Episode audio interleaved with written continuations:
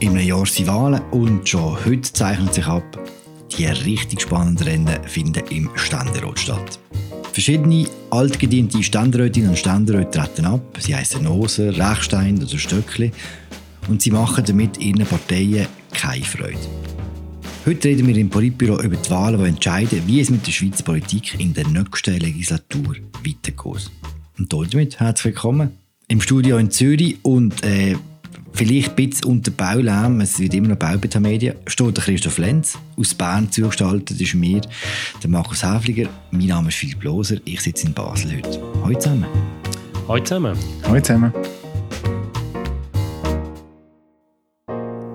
Freunde, im Jahr sind Wahlen, man merkt es jetzt schon überall. Wir haben alle schon recht viele eidgenössische Wahlen miterlebt, weil wir alle sehr alt sind und haben immer das Gleiche gesehen.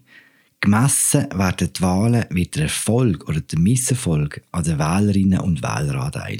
Das bildet aber die Worte gar nicht so genau ab, oder? Ja, es ist vielleicht einfach quasi das erste Merkmal, wo man bei den Wahlen anschaut, wie viel hat die SVP gewonnen, wie viel hat äh, die FDP verloren, wie viel Prozent. Aber gewählt werden ja natürlich letztlich immer Personen ins Parlament und dort gibt es andere Attribute, wo dann plötzlich in gewissen Situationen ebenfalls wichtig werden. Wie viele Frauen sind gewählt worden, wie viele Bauern, wie viele Anwältinnen, wie viele Jugendliche und so weiter. Und letztlich ist es dann irgendwie in jeder einzelnen Frage spielen all die Faktoren mit, wenn es darum geht, demokratische Entscheidungen zu fällen. Bis vor drei Jahren es so einen Unterschied zwischen den Wähleranteilen und, und, den, und den Personen, die gewählt worden sind, zum Beispiel im Ständerat? Also ich würde sagen, es ist eben nicht nur die Frage, eben Personen ist ein sehr ein wichtiger Aspekt, den Christoph jetzt äh, genannt hat, wo über das Partei, die Parteistärke rausgeht. Aber der zweite extrem wichtige Faktor ist einfach, dass wir eine zweite Kammer haben, den Ständerat, wo eben die Sitze nicht nach Wählerstärke verteilt werden, sondern eben nach Personen gewählt werden, äh, wo die Leute nach im Maijahrswahlen gewählt werden und das führt zu einer total anderen Zusammensetzung Sitzung. Oder? Im Nationalrat ist die SVP mit Abstand die stärkste Partei. Im Ständerat hat sie nur sieben Sitze zum Beispiel. Und Mitte, wo im Nationalrat nur noch Nummer, je nach Zählgröße Nummer vier oder fünf ist, ist im Ständerat heute noch die stärkste Partei. Und weil wir ja als eines der wenigen Länder ein perfektes Zweikammersystem haben. Das gibt es wirklich nur ganz wenige auf der Welt, wo beide Kammern exakt gleich stark sind. Ist es halt der Ständerat gerade so wichtig wie der Nationalrat und in gewissen Fragen sogar wichtiger. Und darum ist dann halt in der praktischen Politik sieht manchmal ein bisschen anders aus als die Wahl, die Wählerstärke in Tabellen auf dem SRF am Wahlabend vermuten lässt. Jetzt ohne gross ins Detail zu gehen, wenn man jetzt die letzten drei Jahre anschaut, wir haben 2019 von einer Frauen- und Klimawahl geschwätzt und vor allem Nationalrat gemeint. Beim Ständerat war es ein bisschen anders. Gewesen. Wo haben wir denn die inhaltlichen Unterschiede genau gesehen? Ich finde, das ist wirklich ein sehr interessantes Beispiel von dem, was ich vorher gesagt habe, die letzten Wahlen, wie, wie die das illustrieren. Und zwar haben wir ja in der letzten Legislatur ist es so gewesen, dass es im Nationalrat eine knappe Rechtsmehrheit von SVP und FDP gegeben hat, während der Ständerat dort häufig Mitte-Links-Mehrheiten gespielt haben. Und jetzt haben wir am am Wahlabend von 2019 haben viele Beobachter einen Fehlschluss gemacht. Sie haben nämlich gedacht, ah, im Ständerat haben wir in der letzten Legislatur schon mit den Linksmehrheiten immer wieder gehabt, zum Beispiel in der AHV oder in der Umweltpolitik. Jetzt gibt es neu im Nationalrat dank dem Grünrutsch auch eine potenzielle Mitte-Links, Mitte-Rot-Grün-Mehrheit. Also, unterm Strich wird das ganze Parlament eher mehr Mehrheiten, mehr Geschäfte nach Mitte links entscheiden. Und passiert ist genau das nicht, weil im Ständerat hat es so viele Änderungen gegeben, auch personelle Änderungen, dass dort auf einmal eine neue Dynamik gegeben hat und dort in der Tendenz eher Mitte rechts Mehrheiten gegeben hat seit der Legislatur. Das heißt, die beiden Räte sind faktisch umgeholt worden bei den letzten Wahlen. Der Nationalrat ist nach links gerutscht und der Ständerat in der Tendenz nach rechts. Und so ist der Grünrutsch, wo sich viele Leute einiges versprochen haben nach den letzten Wahlen, dann im Ständerat auf dem Mur aufgelaufen. Es sind dort ziemlich viele. Ich habe einmal in einem Artikel geschrieben, dass im Ständerat in dieser Legislatur viel rot-grüne Träume platzt sind. Mögen wir uns alle noch, sehr gut daran erinnern, Marco? An den bahnbrechenden Artikel meinst du? Gerade an diese Formulierung. Nein, und es ist tatsächlich so, 2019 ist wirklich der halbe Ständerat personell ausgewechselt worden.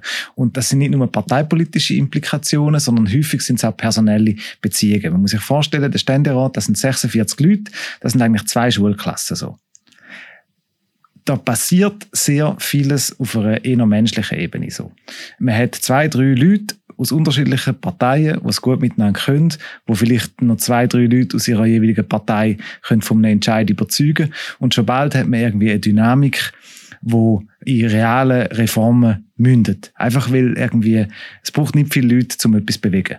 Und 2019 sind etliche von diesen, sagen wir mal, altgedienten starken Ständeräte äh, zurücktreten. Geraldine Savary, Philipp Müller, Konrad Graber. In der Zwischenzeit ist auch der Christian Löwrat zurückgetreten und es hat wie eine andere Dynamik gegeben in dem Ständerat, weil die alten Tannen irgendwie gefällt worden sind, sind jetzt, äh, sind, ist jetzt eine andere Konstellation. So. Rot-grüne Träume platzen, Tannen werden gefällt, im Ständerot geht es ab, sage ich euch. Die wirklich grossen Rennen finden dort statt. Bevor wir jetzt in die einzelnen Kantone gehen, können Sie mir etwas über die allgemeine Ausgangslage sagen? Ich nehme an, es wird nicht wieder der halbe Ständerot ersetzt, so wie vor drei Jahren. Genau, es wird wahrscheinlich bedeutend weniger Wechsel geben, aber die einzelnen Wechsel sind gleich symbolisch sehr wichtig, weil auch im Moment, es ist nicht so, dass es immer eine klare Rechts- oder eine klare Mitte-Links-Mehrheit gibt, sondern die Mehrheiten sind recht fluid und einzelne Wechsel können da schon vieles bewirken in, in der Summe. Und in der Regel gibt es eigentlich so, bei jeder Wahl gibt es drei, vier große Duellkämpfe um bestimmte Sitze. Und das wird auch 2023 äh, wieder, werden da einzelne wenige Ständeratssitze sein, wo die Schweiz drauf schaut. So. Top-Überleitung. Wir schwätzen über Kantone und wir fangen mit Zürich an. Für all die, die es noch nicht gehört haben, empfehle ich auch dort äh, einen Apropos-Podcast, den wir gemacht haben mit dem Dani Schnebeli, wo er über Sene in Zürich geschwätzt hat und wo er vorausgesagt hat, dass das die grosse Party der Grünliberalen könnte werden, jetzt wo Rudi Noser zurücktritt. Hat er recht? Also der Rudi Noser hat ja mit seinem Rücktritt, den er vor äh, etwa zwei Wochen jetzt äh, verkündet hat, auf 2023 eine Art wie die ganze Ständeratswahlkampf ein bisschen wie schon lanciert. Und tatsächlich steht dort für die FDP nichts weniger als der Erhalt oder Verlust von ihrem Sitz im Ständerat, wo sie nicht immer in der Geschichte, aber meistens auf dem Spiel. Und weil ja Zürcher FDP per se eine wichtige Kantonalfraktion ist. Also die äh, Zürcher FDP hat auch die ganze FDP Schweiz und das ganze Land jahrzehntelang prägt seit der Gründung vom Bundesstaat und wenn sie jetzt da würden den Sitz verlieren vom Rudi Noser, das wäre natürlich symbolisch äh, wirklich eine desaströse Niederlage und darum ist der Wahlkampf in Zürich so spannend.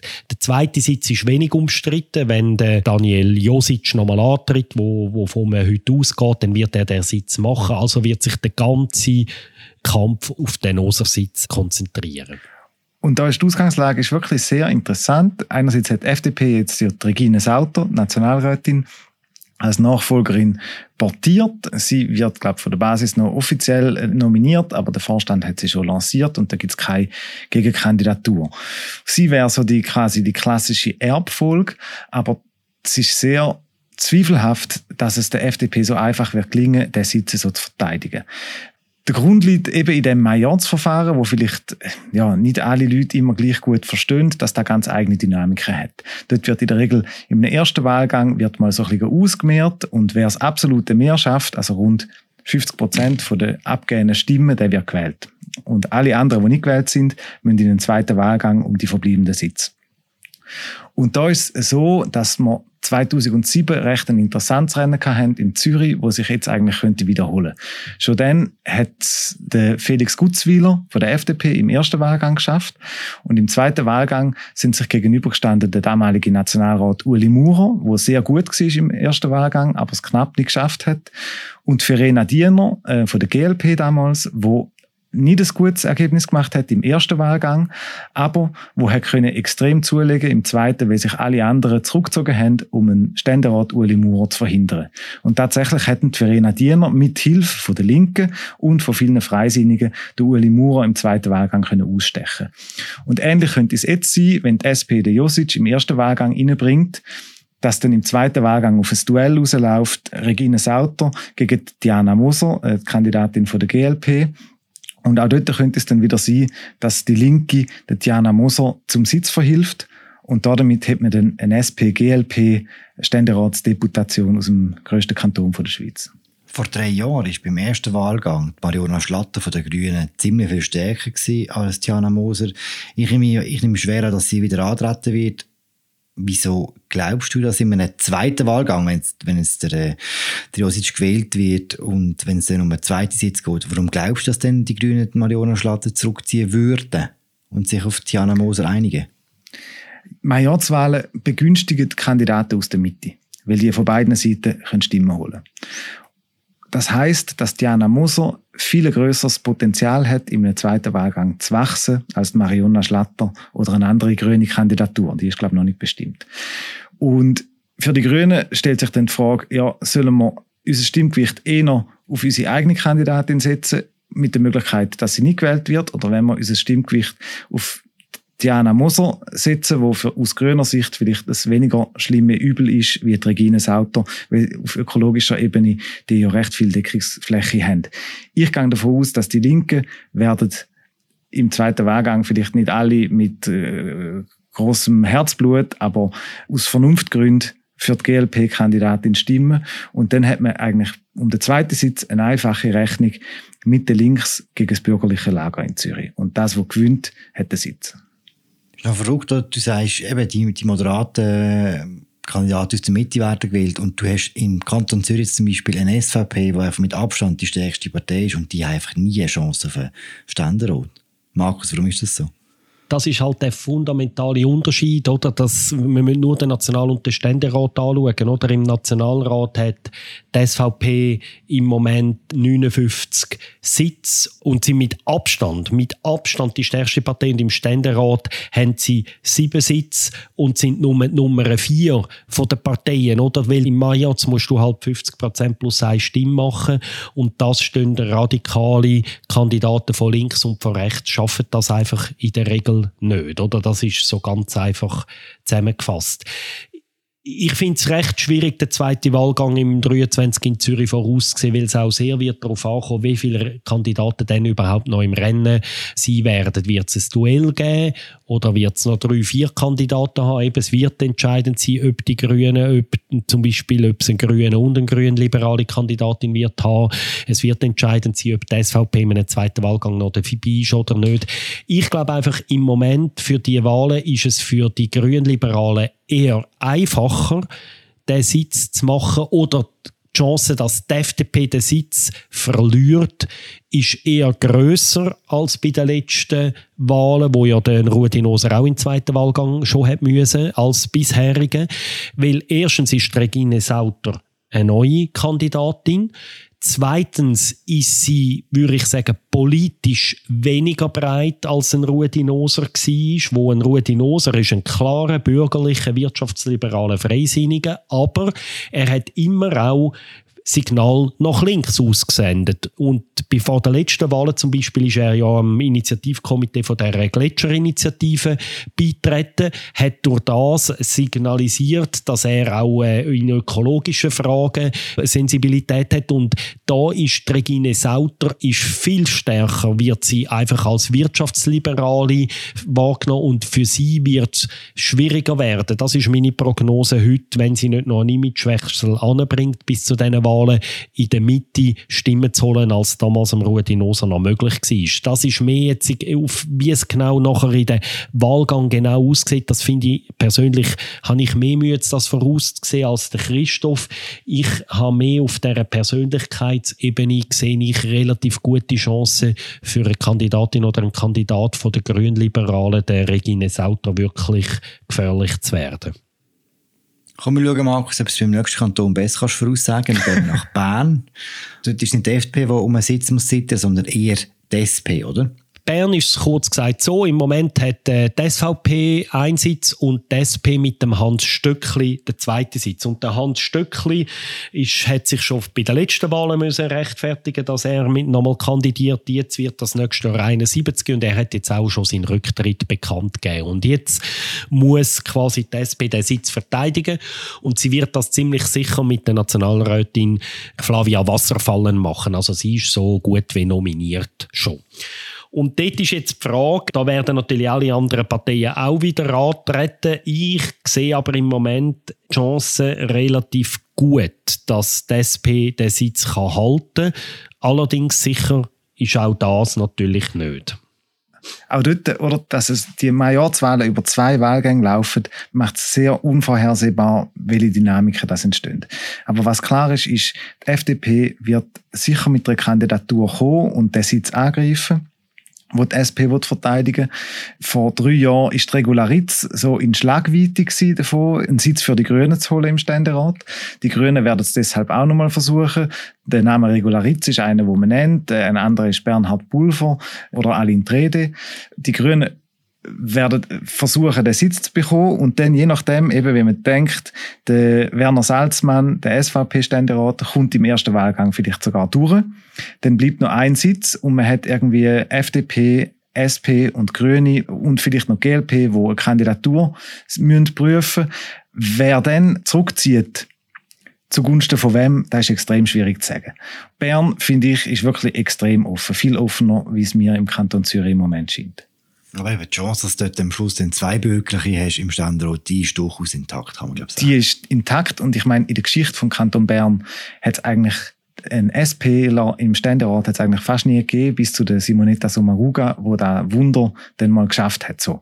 Und nachher ist der Sitz von der Simonetta Sommaruga kurzzeitig zum Adrian Amstutz und der SVP gegangen, für ein Jahr aber. Dann hat die SP wieder zurückgeholt mit dem Hans Stöckli. Also das, ja, wie, wie sich da Rennen ausspielt, das wird man erst sehen, nämlich zwischen dem 22. Oktober, am Tag der eidgenössischen Wahlen und dem Tag vom zweiten Wahlgang. Ich wage gleich ein bisschen zu widersprechen. Ich bin recht skeptisch, dass es der FDP im Kanton Bern wird gelingen, den Sitz zu holen von der SP. Und zwar aus folgendem Grund.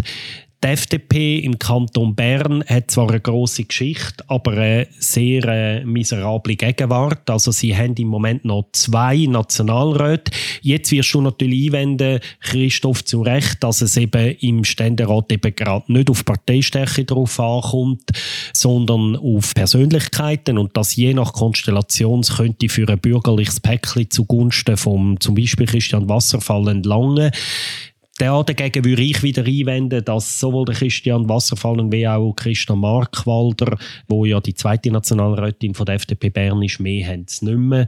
Das ist wirklich eine ganze Mini-Deputation geworden, da im, im Bundeshaus von der FDP Bern.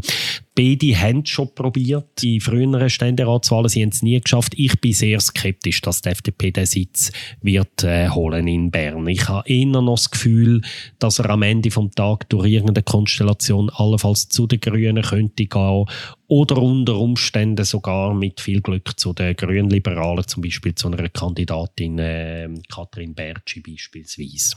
Ich, ja, ich, ich sage nur, der Christian Wasserfallen hat auf der Nationalratsliste immer extrem gute persönliche Wahlergebnisse gemacht. Und das ist gleich eine Persönlichkeit, wo, deren ich es zutraue, dass sie könnte, wenn äh, die Dynamik stimmt, im zweiten Wahlgang dann plötzlich die, die vorne sein. So. Ich glaube, wir müssen bald ein Wettbüro aufmachen, und zwar schön von Kanton zu Kanton. Ein ähnliches SP-Wunder, wo jetzt, so wie es der Christoph vorhin äh, für den Kanton Bern äh, skizziert hat, das hat auch Paul Rechsteiner in St. Gallen geschafft. Er ist der ewige SP-Ständerat in St. Gallen. etwa 500 Jahre im, im, im Bundeshaus. Er kommt jetzt nicht mehr. Er kommt wirklich nicht mehr, oder? Ist das bestätigt? Bestätigt ist es nicht, aber äh, es, ist, es ist schwer davon auszugehen. Und wenn er weg ist, dann muss man auch sagen, dann ist der Sitz für die SP auch weg. In einem so bürgerlichen Kanton, wie es der Kanton St. Gallen ist, muss man davon ausgehen. Da bin genau. ich einverstanden. Also, dass die SP den Sitz ohne Rechsteiner kann retten das wäre spektakulär. Da müssten wir uns alle, Christoph und ich, müssten zurücktreten als Journalisten, wenn wir das falsch würden voraussehen, glaube ich. Wer bekommt denn über? ich glaube, in St. Gallen hat die FDP den Penalty auf dem Fuß. Also es wird dort natürlich auch, die SP wird es probieren mit jemandem. Mitte ist ja mit dem Benedikt Würth hat schon den zweiten Sitz. Also bleiben die SP, würde ich sagen, und die, die, die FDP und die SVP als äh, mögliche Kandidaten. Und die SVP könnte es mit der Esther Friedli probieren, der Partnerin von Toni Brunner. Und die FDP dürfte es mit der Susanne Vincent Stauffacher äh, probieren. Die hat sich schon mal warm gelaufen. Vor vier Jahren ist dann nicht in Ständerat gekommen, aber im Nationalrat. Hat sich in Bern einigermaßen profiliert, ist auch Präsidentin von der FDP-Frauen, hat eine gewisse Sichtbarkeit und ich denke, sie hat eine gute Chance, den Sitz zu machen, wo jetzt bei der SP ist, beim Paul Rechsteiner.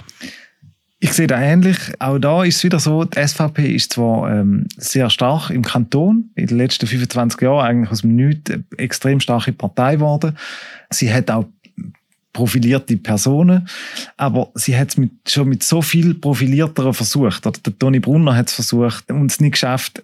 Ich glaube nicht, dass einer von den jetzigen nationalen Politikern von der SVP den Ständeratssitz kann, kann holen ich sehe noch so als, als Möglichkeit von einem Dark Horse in St. Gallen auch eben irgendwie eine Dynamik vom zweiten, vom ersten Wahlgang, vom zweiten Wahlgang. Es gibt in der St. Galler Stadtregierung eine Frau namens Sonja Lütti, die äh, wirklich einen, einen, guten Auftritt hat, die im Kantonsrat aktiv ist und möglicherweise eine Kandidatin, auf die sich Mitte links, so das progressive Lager, irgendwie könnte einigen im zweiten Wahlgang.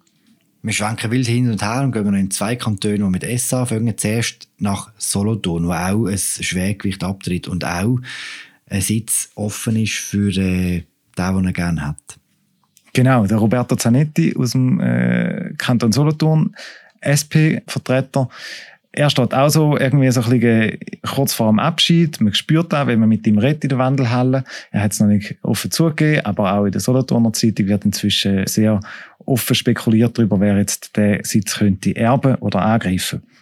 Und in der Solothurner Zeitung hat es da vor ein paar Tagen hat's geheißen, der Remo Ankli wäre ein Mann, Regierungsrat im Kanton Solothurn von der FDP. Der hat, äh, macht sehr gute Wahlergebnisse und hat sicher die Möglichkeit, im Freisinn den Sitz zurückzuholen. Wenn die SP den Sitz verteidigen will, dann redet man über Franziska Roth, Nationalrätin im Moment, seit 2019. Sie wäre eine mögliche Kandidatin. Oder Susanne Schaffner, Gesundheitsdirektorin. Aber dort ist es wirklich auch noch weit zu früh, weil solange der Zanetti nicht sagt, dass er nicht mehr kommt, wird niemand anders den ersten Zug machen und sagen, ich, und sie den Hut in den Ring werfen. Insofern, dort ist klar, dort gibt es einen Sitz, wo es zu holen gibt und es ist möglich, dass er an die FDP fällt. Ich habe nichts zu ergänzen da zu Solothurn. Nein, ich, habe eben, ich bin dann am Schluss noch ein Kanton, wo ihr nicht daran gedacht habt. Ah, okay, okay, okay, okay. Wäre insofern interessant in Solothurn, dass, wär, dass es ein Schwarzbub wäre, der äh, nach Bern äh, käme. Quasi noch von mir. Wir gehen jetzt in die Innerschweiz. Also kann das eigentlich auch eine Frau sein, oder ein Schwarzbub? Ein Schwarzbub. Schwarzbuben können auch Frauen sein, ja? Ja, ja, und der Remo Ankel ist ja so irgendwie ein klassischer Liberaler, nicht irgendwie so ein rechter Wirtschaftsfreisinniger oder so. Der hat einen Appeal, wo, wo so weit über Basis rausgeht. So. Mhm. Der Solothurner frei sind, so wie mein Großvater einer war. Genau.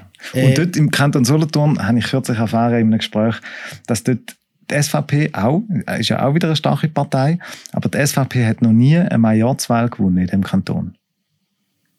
Das ist schon verrückt, wie, wie, wie man so parlamentarisch so stark werden und trotzdem irgendwie bei den Leuten am Schluss nicht durchdringt. Genau.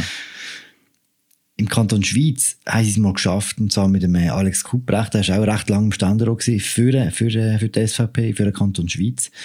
Er tritt zurück und auch dort könnte die FDP profitieren, oder? Ja, Schweiz ist ja noch interessanter dort hat ja bis zu den letzten Wahlen die SVP beide Sitz gehabt. Das ist ja wirklich eine ähm, ziemlich historische Anomalie gewesen. Dann ist ja zuerst äh, Peter Föhn zurückgetreten. Der Sitz ist dann ab Mitte gegangen und jetzt tritt eben noch der Alex Kupprecht zurück von der SVP. Und die verteidigen, wenn sie den mit dem Pirmin Schwander, das ist der rechteste SVP-Nationalrat jedem Rating, das es überhaupt gibt. Er ist sicher sehr bekannt in der Schweiz, er ist darum sicher eine gute Kandidatur von der Bekanntheit her, aber ob er jetzt eben unter den Bedingungen, die wir am Anfang skizziert haben, den Majorzwahl kann gewinnen als so weit aussen rechts stehenden Politiker, das ist nicht gesagt, oder? Der, der Kupprecht ist eher im Zentrum gestanden oder eher, sagen wir, am linken Flügel von seiner Partei gestanden.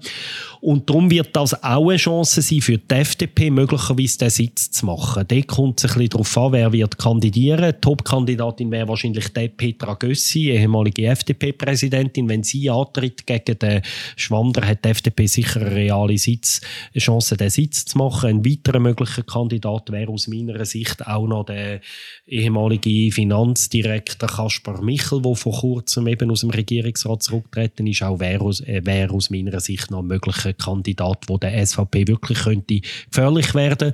Und das würde dann bedeuten, oder, dass die SVP jetzt äh, vier Jahre nach dem ersten Sitz, wo sie verloren haben, wirklich auch noch um den zweiten Sitz müssen zittern dort. Ich wollte nur ergänzen, dass der Pirmin Schwander in den Ratings inzwischen hart bedrängt wird vom Erich Hess, wo manchmal sogar noch, glaube sogar noch rechter steht von ihm. Aber es sind wirklich, wir sind in der, in der Millimeter. Ja, vielleicht wäre Erich Hess auch noch ein Ständeratskandidat für den Kanton Bern. Race to the bottom machen wir hier. Äh, wenn man jetzt all die Kantone zusammennimmt, kann man, glaube schon langsam sagen, dass es ein gewisses Muster gibt. Oder wenn es also einigermaßen normal läuft, könnte das für die FDP recht eine goldige Wahl werden. Das ist ja so, ja. Ich würde sagen, es ist ja so. Die FDP hat im Moment zwölf Sitze. Die Mitte hat 14. Sie könnten gewinnen, wir haben es jetzt gesagt, St. Gallen, gute Chance, Schweiz, gute Chance, Solothurn intakte Chance, Bern eventuell ein bisschen weniger gut, aber auch noch so eine Minimalchance. Das wären im Idealfall vier Sitze, plus vielleicht dafür dann einen verlieren in Zürich, dann wären wir immer noch bei Netto plus drei, wäre super. Und ich möchte noch einen weiteren Kandidat hinzufügen im Kanton, nämlich Tessin. Dort haben wir seit den letzten Wahlen auch eine Anomalie, nämlich dass die beiden Sitze im Tessin sind historisch gesehen meistens bei der FDP und bei der Mitte gewesen. Seit den letzten Wahlen sitzen die SVP und die SP auf diesen beiden Sitzen mit dem Marco Chiesa und der Marina Garrobio. Und ich würde aus heutiger Sicht sagen, die Wiederwahl namentlich auch von der Marina Garrobio ist also auch nicht in trockenen Tüchern. Und der SEP-Sitz könnte also auch wieder weggehen von der SP zu der FDP oder zu der Mitte. Ich sehe es gleich. Ich habe äh, den Eindruck, irgendwie so, auf der linken Seite muss man sicher hart kämpfen, damit man die, die heutige Sitzzahl kann verteidigen kann. Ähm, möglicherweise wird man so nach der goldigen Ära unter dem Christian Löwra im Ständerat, wo die Linke wirklich eine Macht war, verhältnismäßig wieder zu einem Ständerat zurückfinden, wo klarer bürgerlich dominiert ist. So. Gleichzeitig sehe ich auch nicht, wo jetzt beispielsweise die SVP wirklich noch könnte neue Sitze holen. Ich habe eher das Gefühl, sie muss auch hoffen, dass sie den, ihren Besitzstand mehr oder weniger kann verteidigen Aber ja, wenn die FDP Glück hat und eine gute Dynamik anbringt im Wahljahr, dann kann sie tatsächlich im Ständerat wachsen. Und das wäre wahrscheinlich für die Partei äh, so etwas wie eine Lebensversicherung für den zweiten Bundesratssitz, wenn sie das schafft. Und gleichzeitig eben die SP, die verliert. Und bei der SP würde ich gleich noch schnell eine Zahl bringen. Oder? Wir haben vor vier, bis im 19., bis zu der letzten Wahl, hat die SP zwölf Ständeratssitze gehabt. Dann haben sie drei verloren in den Wahlen. Dann ist noch der Christian Löwrat zurückgetreten, der durch eine Mitte-Politikerin ersetzt worden ist in Freiburg. Das heißt, im Moment haben sie noch acht. Und wenn sie jetzt noch würden St. Gallen verlieren, Solothurn verlieren, vielleicht Tessin verlieren, möglicherweise im schlimmsten Fall auch noch Bern verlieren. Also ich würde sagen, zwei bis im schlimmsten Fall vier Sitze können sie verlieren im Ständerat. Dafür hat, von dem haben wir jetzt noch nicht geredet, hat sie relativ gute Chancen, den Wattländer-Sitz zurückzuholen. Also unterm Strich dürfte die SP, würde ich heute sagen, zwei bis maximum drei Sitze verlieren. Das heißt, sie würde dann ihre Deputation würde sich innerhalb von zwei Wahlen halbieren, mehr oder weniger im Ständerat, was schon recht dramatisch wäre. Und am Ende vom Tag, was ich einfach spannend finde, wie sich die ganze Ständeratswahlkampf 23 wirklich auf die SP und auf die FDP wird äh, konzentrieren. Und das Duell finde ich recht spannend, wie man das heute schon ein bisschen voraussehen kann, wie es dort dann einfach knistern wird zwischen diesen beiden Parteien zwischen den alten Lieblingsfeinden. Wir haben die Sendung angefangen mit, mit der Wahrnehmung von eidgenössischen Wahlen im Allgemeinen, wo es darum geht, eben, wir misst den Erfolg an Wähleranteil, Wählerinnenanteil und nicht unbedingt an den Resultat im Ständerat. Jetzt zum Schluss noch umgekehrt gefragt. All die Rennen im Ständerat, die, der Kampf zwischen SP und FDP, wie du gesagt hast, Markus, und einfach grundsätzlich die Dynamik, die dort entsteht bei den Majorzwahlen, haben die auch einen Effekt auf nachher die Nationalratswahlen auf die Wählerinnen und Wähleranteil? Oder ist das, sind das zwei Sachen, die total separat voneinander laufen? Parteien versuchen schon mit der Ständeratskandidatur irgendwie noch ein Zugpferd für den Nationalrat auch reinzubringen. Man mobilisiert die Leute mit der Ständeratskandidatur und sie werfen dann auch noch die Liste ein für den Nationalrat. Das ist so ein bisschen die Überlegung. Aber häufig ist es gleich so, dass das eigentliche, die Entscheidung um den Ständerat, die findet meistens erst irgendwann im November statt. Und dann sind die Leute wirklich auch aufmerksam für die Fragen vom Ständerat, wer, wer sich da präsentiert. Häufig ist vorher das Kandidatenfeld so breit, dass man ja, man kann vielleicht mit der richtigen Kandidatur sein, sein Image schärfen, man kann äh, Wert transportieren und versuchen, die Leute zu mobilisieren, aber letztlich sind es ja, sind's Ständeratswahlen, sind nicht die nationalen äh, Nationalratswahlen. Messi Christoph, Messi an dir, Markus. Ich würde sagen, mit dem haben wir unseren ersten Streifzug durch die Battlegrounds der Ständeratswahlen abgeschlossen. Das Politbüro macht jetzt eine Sommerpause. Und zwar sind wir im Juli alle weg bereiten uns geistig aufs, aufs Wahljahr vor und auf andere Sachen, die werden kommen. Wir hören uns im August wieder. Danke, dass ihr bis jetzt zugelassen habt und bis dahin zugelassen habt. Bis bald, einen schönen Sommer. Ciao zusammen. Ciao zusammen. Ciao.